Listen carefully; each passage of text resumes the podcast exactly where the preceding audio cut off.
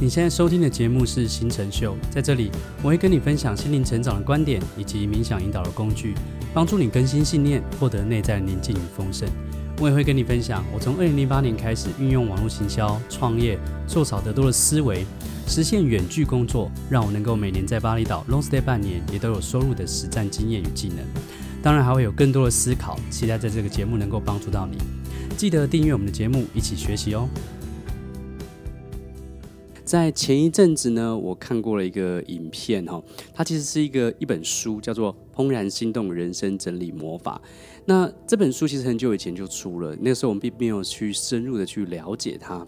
而且我以为它只是一般的一种整理术嘛。我们都知道日本人真的很会整理哈，可是就在今年年初的时候，我很好奇的从我的 iPad 的那个 Netflix 影集里面，我点开了这个。怦然心动人生整理魔法的影集，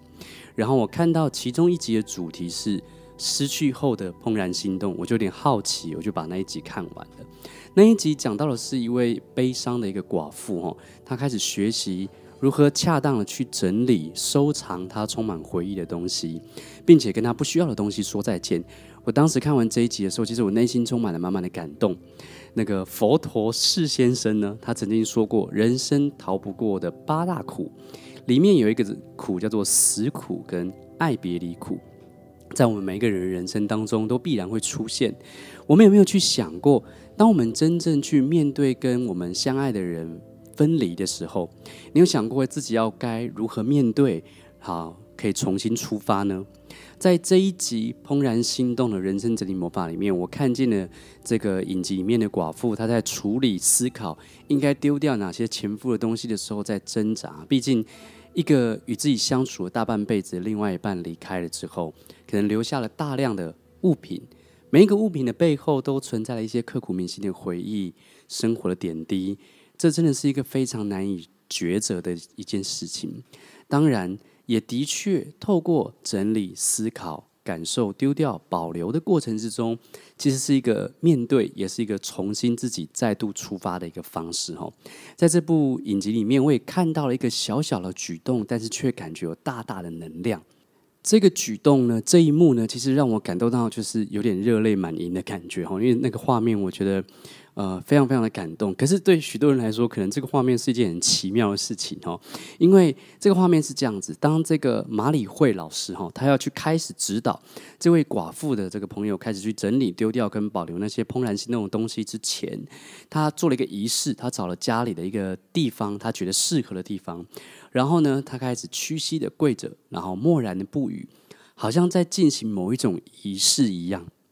可能这是出于日本人敬业的精神跟态度，也可能是他本人的一种工作习惯。可是呢，我就在这一幕去感觉到，他正在跟这个房子去做沟通，他正在跟这个空间去做沟通，然后深深的去做了一个鞠躬。他好像正在帮屋主去感谢这个空间，感谢这个房子多年辛劳。他似乎一开始就带着满满的感恩的能量，在进行他的这份整理工作跟指导教学。其实我对这件事情比较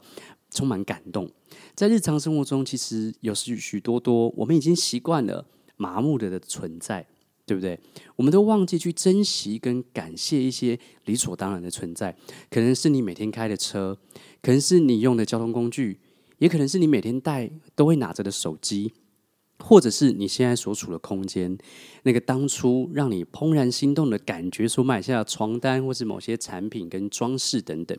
也或者是你每天穿的衣服，那些你时常穿戴在身上，总是习惯着他们存在的那些物品，会充满感动呢？我是因为相信人事物与空间都是一种能量的存在。我们其实一直都不断的在跟所有的能量、跟整个场子能量做互动跟交流，只是忘记了那份交流的感受而已。OK，所以另外一个让我感动的地方就是这个麻理惠老师，他来指导他的这个学员如何去选择该留下与丢弃的衣服的时候，他分享了一个小小的一个动作。他说：“当你决定要将一件衣服丢弃的时候，记得对他表达什么？感谢，如同我在我一个。”一个小课程，在 YouTube 上都会看到哈，叫做“感恩力量二十一天课程”。我们用二十一天的时间，带着所有的学员跟社群的朋友，对生活中大大小小的事情表达感恩。而这个麻理惠，他这个小小对于衣服表达感恩的这个动作，即使他要丢掉了，他还是对他表达感恩，也再次提醒了我，再次提醒了我们，生活中有许多你习以为常的事情，甚至是那些你认为已经是负面能量的事物，其实都能够瞬间透过感恩来转化。比方说，人们时常在花钱的时候，会感觉到一种罪恶感，因为在挖空皮包的时候，会感觉到对金钱的匮乏，可能自己不该花这笔钱。可是我们却时常去忘记去感谢我们过去所花的每一分金钱，他们到底带给了我们多少的人生体验，让我们学到了多少东西，让我们多成长一点。甚至我们花了某些钱，可能得到某些快乐，但可能也有得到某些学习成长的痛苦。那那那都是一个累积的经验。在看了几集的这个《怦然心动人生整理魔法》之后，我发现它并不是我以前所想的那种超级收纳达人的整理技术哦，它真的是一个有关于人生的一个整理魔法。比方说，我觉得一个最重要的观点在这边跟你分享，这观点就是整理并不是把不要的东西丢掉就好，重要的是去保留那些让你感觉怦然心动的物品，这样你的人生就围绕着让你怦然心动的事物。而你的人生就是一整个怦然心动的人生。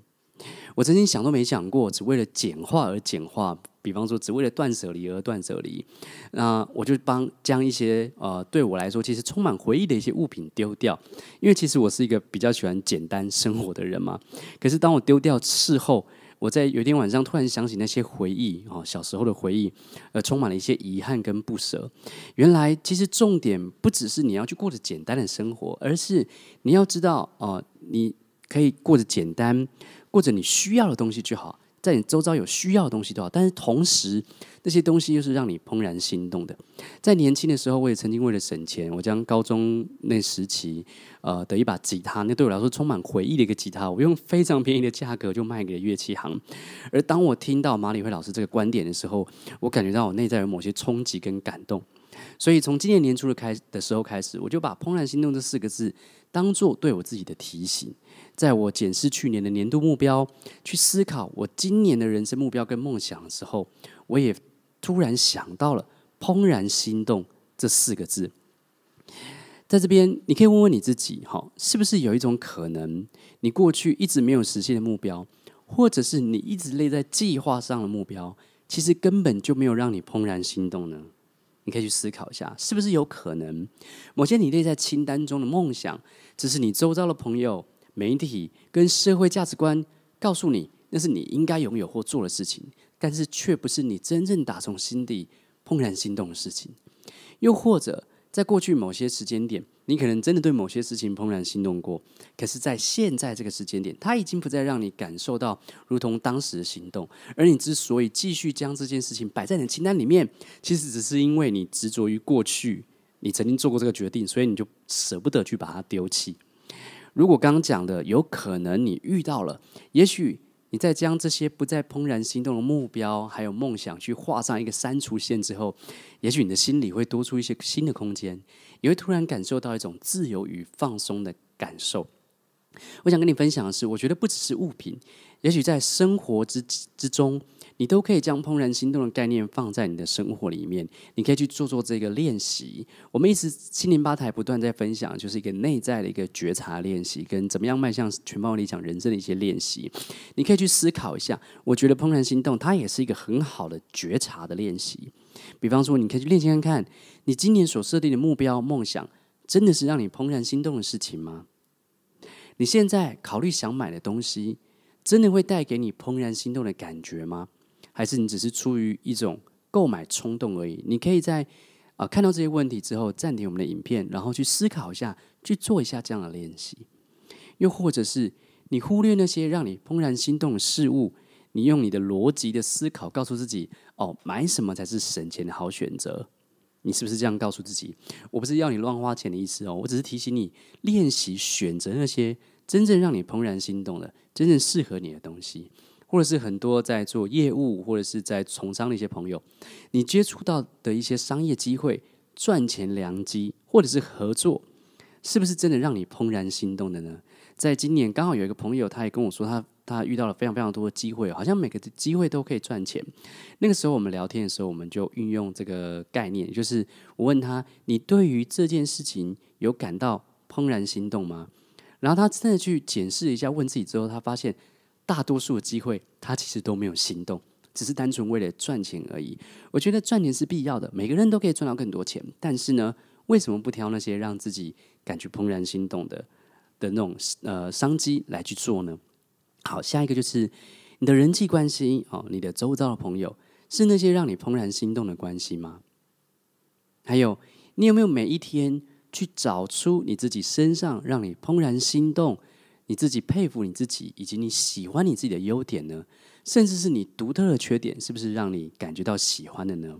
在年初的时候，我开始了解怦然心动这个概念之后，我时常问自己类似的问题。虽然我时常跟很多的朋友、心灵八百的朋友分享，我们要学习做自己热爱做的事情，但是事实上这样说是有点自大的，因为一个人呐、啊，要能够真的找到自己真正热爱的事情，甚至能够时常做。或者能够运用这个热爱事情赚取收入，虽然不是不可能，但说真的也不是这么简单。因为虽然我们时常被那些从小就知道自己将来要做什么的那些杰出人士的故事所吸引哦，可是毕竟对大多数人来说，我们光是什么东西真正让自己怦然心动，我们可能都不是这么清楚。